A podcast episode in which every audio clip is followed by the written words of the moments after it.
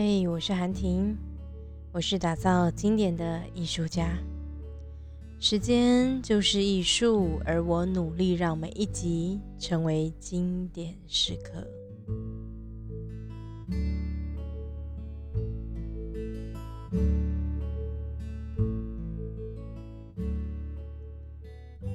这一集，我们想聊聊与人同音当中的基石原理。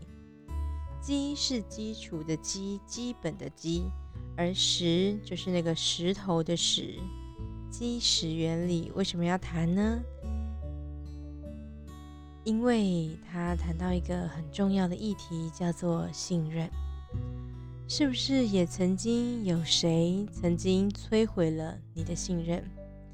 不是背叛哦，而是摧毁而已。背叛是更严重的摧毁的信任。背叛可能是他可能会有一个坏的结果，但摧毁可能比较，因为我我要怎么形容这个摧毁？他可能是比较觉得啊，有点可惜，对，可以这样说，有点可惜。还是你曾经让别人觉得你摧毁了他人的信任，或者是你曾经过背叛过别人？信任这个议题呀，感觉是蛮沉重的。因为当别人信任我们的时候，其实他们正实实在在的承担着风险。他们信任我们，所以把成败交到我们的身上。当然，你可能会说这样子不公平啊！他们为什么不要自己承担那个责任，不要承担那个结果，而是把成败或是那个风险转嫁到我们身上？嗯，我得说，那个要看事情的结果。如果事情的结果不是这么好，那信任你、把事情交办给你的人，他反而帮你把责任承担下来了。他会告诉所有的人说：“啊，不是啦，他会做的不好，我这件事情做的不好，都是因为我的问题。”我没有给他对的方法，我没有告诉他好的方式。如果在一个不好的结果出现的时候，把事情交办给你的人，他是这样子对外说明的，那我想他其实没有转嫁他的风险，而另外一种人真的就是转嫁风险了。当事情发生之后，他就会说：“嘿，朋友，啊，为什么你没有把事情做好？”你辜负了我的信任，这事情啊都要怪你。但是他却忘了一开始承担这个责任的该是谁。当然啦，双方都有错。你可以说是那个不够，然后承担这件事情，或是没有把事情做好，所以可能失去了朋友的信任。但是。把事情交办出去的人也有责任啊，因为我们要选择信任谁，或是我们要信任他的程度到哪里？不知道大家有没有看过报纸？在这本书中提到的这个案例是《纽约时报》的一位记者，他从实习记者开始，然后变成了全职的记者。一开始呢，非常杰出，虽然有一些品格不是这么的好，或是有一些错事，但是他的成果表现都很好哦。他的报道做得很不错，但是有一天，这个记者却为《纽约时报》惹来了麻烦，因为有人注意到这个记者他的某一篇报道跟其他记者写的很像。后来，他们开始检视这个记者过去所有的作品，才发现啊，他写的超过六百篇的文章当中，有一百篇不是有问题，就是需要大幅的更正。而且他在为国内版所写的报道，几乎一半都有问题。但是他的罪行不只是报道草率而已，他甚至呢。会为了假装出任务而提交伪造呃伪造的出差记录，或是核销了费用，也让大家觉得我真的有出任务啊，然后才可以提出那第一手的报道。此次揭发之后呢，《纽约时报》的诚信岌岌可危，因为我们以前都很信任记者提出来的就是对的，但没有想到原来也有记者会写不好的报道，或者是呃不是不好的报道，应该是呃写不真实的报道。在这一波一波真相的揭露之后，这个记者离职了。而且啊，他离职之后还出了一本书。这本书呢，一开始那个出版社觉得啊，应该会做的不错，因为它的声量很高，所以它在出版的时候就印了二十五万本。但是后来根据《时代》杂志的报道，这本书发行九天之后，只卖出了一千四百本。我想。再也没有人相信那位记者说的话了吧？你想想哦，如果在书店或是在网络购物上，你买一本骗子说的书、骗子写的书，那你收到之后，别人会怎么看你？人家会说：“哎呀，你是不是也想成为一个骗子？所以啊，你才买他的书啊？”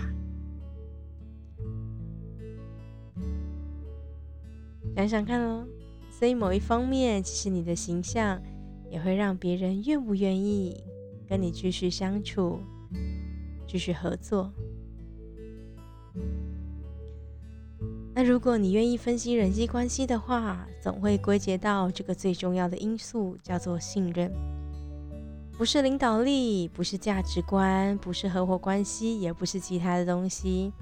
在书中说到，那个最重要的因素就是信任，它是所有关系的基础，但是它却无法轻易的取得你得替自己努力的赢取。如果一位领导者没有信任的话，他就没有办法发挥作用了。培养信任就像造房子一样，需要时间，而且需要按部就班、扎扎实实的做。但摧毁这栋房子也只需要一瞬间，所以要打造一个信任是很辛苦的，它需要时间，慢慢的一步一步来。但是同样的，这样的信任也保护着我们人际关系，它创造出了一个边界，让我们在这个边界里面能够安心的、自在的交流。但是万一这个边界被破坏了，我们就会担心，哎，我是不是在跟你聊天的时候，或是在跟你共事的时候，嗯，可能就没有这么安全了。所以，如果你信任对方的时候，你会感觉安全或是安心。那如果啊，你可以试看看，下次你觉得，嗯，对方蛮值得我信任的。但是你跟他在一起的时候，并没有觉得安全和安心时，那你就可以思考自己是不是真的信任他喽。在讲沟通表达的时候，有一句原则，我觉得很有趣。我在阅读这章的时候，我把它写在旁边。我觉得这个原则其实也很像是信任关系，它叫做七三。八五五，大家有没有觉得，哎，好像，哎，感觉啊，嗯，好像有听过一样。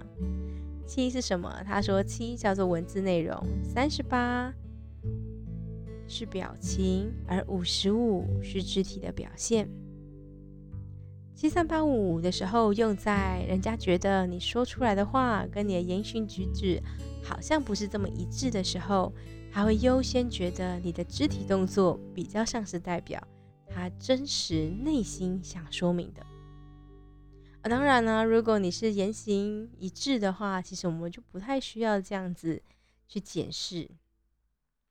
所以在谈七三八五的时候，我觉得跟信任有一些关系。如果我们信任对方的话，我们根本就不会在乎他的都肢体动作。或者是他的脸部表情，我们全然相信他所说的内容。但是当我们不是那么熟，或者是他真的太奇怪的时候，我们就会去思考：嘿，他说的话跟他的表情还有动作是不是一致的？你也可以这样检视一下自己，最近有没有什么人让你不是那么信任呢？他做了些什么？当时候他的表情、他的内容和他的行为是不是一致的？我们刚刚谈到了信任，好像有蛮多好的事情，它会让别人无条件的信任你，把事情交代给你做，有好的合作机会也会优先找你。但是要怎么赢得所有人的信任啊？在书中提到的三个步骤：诚实、一贯，还有存款，在这里要跟大家分享。第一个，诚实，他说要先对自己诚实。还记得我们前几集有提到的镜子原理？我们第一个需要检视的其实是自己，请仔细的审视自己，请先努力改善自己的品格，再来改善你的关系，想办法让自己尽量表里如一。如果没有办法表里如一的话，记得把原因写下来，我们可以一起来讨论，那有没有地方调整之后就能够表里如一了呢？千万不要让大家发现啊，你是一个双面人，因为啊，双面人比较不容易被人家信任，因为对方没有办法安心的觉得你现在是用 A 面来跟我讲话，还是用 B 面呢？所以尽可能的，我们可以做表里如一。那跟他第二点呢就很像。他说：“这是一个没有办法被切割的事情。”他说：“如果你没有办法全面的信赖这个人，那么无论在哪一点上，你都无法真正的信任他。这是事实，因为我们的人脑很难去分别判断。也许可以，但那都是少数的情况。”大多数的人都会是混合的来判断对于对方的喜好，所以如果你真的很在意对方某一个人的想法，那也许就可以单独约他出来吃个饭，聊个天，请邀请他给你点回馈，给你点建议哦。在书中有说到，一个人的品德终究会胜进里他生命里的每一个领域。所以到这里，我想问问你，请问一下，你已经找到自己的信念了吗？你已经找到自己的下一步，也许是讲师，或者是也许成为一个更好的主管，嗯之类的等等。所以你可以思考一下，那你的价值观、你的品德是什么？那接下来它就会发挥很大的力量，把你们带往一个新的领域。第三点，他提醒你，信任就像是户头一样，你跟每一个人都是从零开始的。那如果啊，这个人对你慷慨又信任，你可能就会开始存进小笔小笔的钱。但是如果他是一个多疑又伤人的人，那你可能什么都不会接啊，sorry，什么呢都不会存。那当你每一次做了一些事情，见人信任之后，又会存入一些人际关系的存款。当然，你做了一些负面的事情，也会花掉哦。所以，这样的模式会发生在生活的每一个领域。对于职场同僚，如果你花光了所有信任存款，那他们再也不愿意和你共事了。我曾经啊，有跟我朋友说过，如果你真的很不喜欢这个公司，那你就在接下来的几次，尤其是直播啊的时候，你就可以来说：“哎，sorry，我忘记啊录影了，我只剩下第二机旁边侧拍的，可以吗？”那也许呢，哎，他也接受哎哦，因为他只是为了核销而已，但他并不是真的一定要从零从呃很基础的地方开始学，不一定，而且很多的人可能已经对行销这件事情有一点基础了。所以呢，他就保持着，哎，我希望啊，这个，哦天哪，我突然忘记我刚刚讲什么了。嗯，好，算了，因为我不我不想重录，就是我曾经有一集是讲到一半，突然忘记我自己要讲什么，而是我觉得我讲的不是很好，然后我就重录了。重录的那一次，真都真是乱七八糟，就失去了那个情感面，然后失去那个真诚的感觉，很像就真的在演戏。你可以啊听听看，搞不好你可以帮我找到是哪一集。我记得有一集，但我真的有点忘记了。啊，我们回到刚刚那个信任，就像是银行户头一样，会存一些进去，那当然也会取一些出来喽。如果呢，别人呢发现，哎，你这个人做事怎么没有像你说的一样啊？他可能就会领走一些存款，或者是直接归零了。所以呢，我们要想办法在我们的银行户头里面多存一点钱，让别人多信赖我们一点。但是这样的境界啊，你要到达一个很多人信任你，或是信任存款超高的人，可能需要长久的时间，还有惊人的一贯性。什么叫一贯性？就是他是一个一致的人。所以，我们刚刚三个步骤呢，你也可以思考一下。那你现在想要先从哪一步开始？哦，或者是不可以先说从哪一步开始，而是它真的就得照顺序来。就像我们在读书会阅读这本书一样，也从第一章开始，一页一页的阅读，然后一页一页的讨论。所以，刚刚的三步，如果呢你还没开始对自己诚实。还没有使用过镜子原则的话呢，那么你可以先从这一步开始，慢慢的将会有越来越多人信任你，而越来越多人信任你有一个好处哦，就是如果你像我一样是个 SOHO 族的话，是个自由讲师、职业讲师，那也许透过这样子的交流，会让别人更认识你哦。那今天呢，我们的基石原理就分享到这喽。如果呢，你有一些更多的想法，也欢迎你来信跟我分享。那我们今天就到这了，拜拜。